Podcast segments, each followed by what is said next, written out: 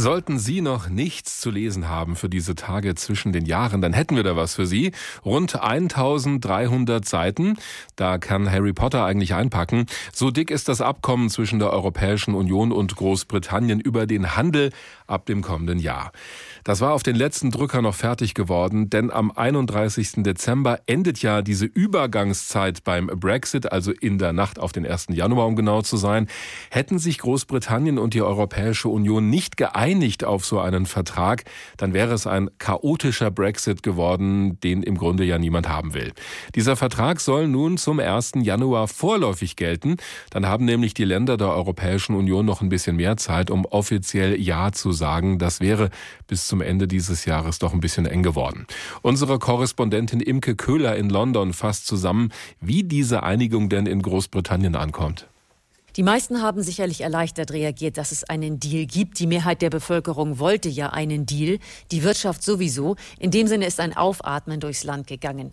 Aber der Zeitpunkt der Bekanntgabe, der war schon sagen wir mal, bemerkenswert. Nach so langen Monaten der Verhandlungen und ungezählten Fristen, die man hat verstreichen lassen, kommt dann der Durchbruch an Heiligabend um 15.30 Uhr. Das hat Boris Johnson natürlich die Chance gegeben, das Ganze als Weihnachtsgeschenk zu deklarieren. Aber für viele war Weihnachten damit im Grunde auch vorbei. Denn seit Heiligabend versuchen mehr oder minder alle herauszufinden, was denn drin steht in diesem Abkommen und wie das zu interpretieren ist.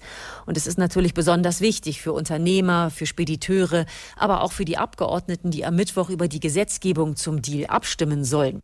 So ganz spontan und erstmal mit einem gewissen Bauchgefühl zu reagieren, ist auf jeden Fall leichter, als konkret zu den Inhalten etwas zu sagen.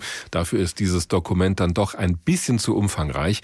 Aber auch da gibt es schon die ersten Reaktionen, zumal Premierminister Boris Johnson ja immer versprochen hatte, einen besseren Deal rauszuholen. Ob das funktioniert hat?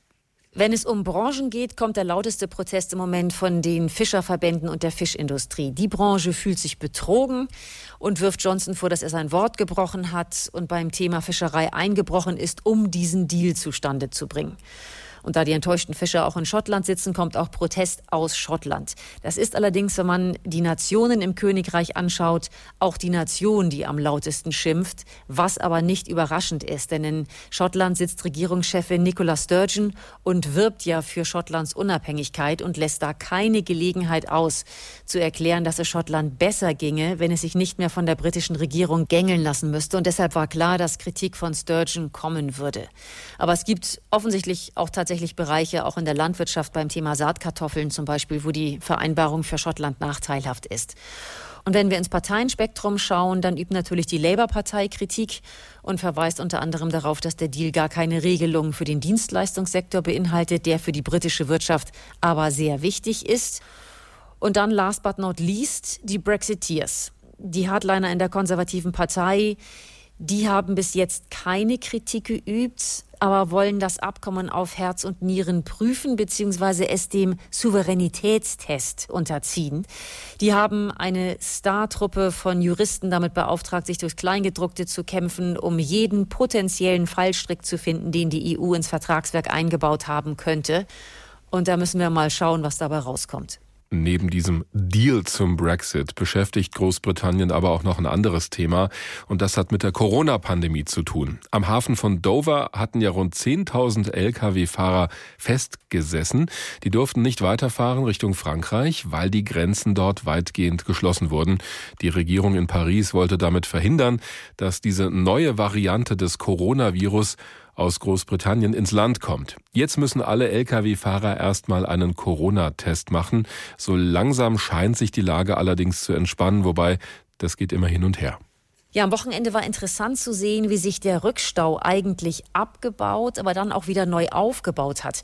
Die Lkw-Fahrer, die in und um Dover diese vielen Tage festgesessen haben, viele von ihnen ja leider auch an Weihnachten, die sind zwar nach und nach getestet worden und konnten dann nach Calais aufbrechen, aber gleichzeitig sind immer wieder neue Lkw aus Großbritannien in Dover angekommen. Das waren zum Teil Lkw, die schon Tage vorher nach Dover hätten fahren sollen, aber wegen der geschlossenen Grenze und der chaotischen Zustände dort anderswo gewartet haben. Und das zeigt einfach sehr gut, wie bedeutsam Dover als Grenzübergang ist, aber auch wie nachhaltig Lieferketten gestört werden, wenn unerwartet für 48 Stunden eine Grenze geschlossen wird. Vielleicht ja auch schon ein Vorgeschmack auf die Zeit ab dem 1. Januar, wenn es an der Grenze zur Europäischen Union doch ein bisschen komplizierter wird.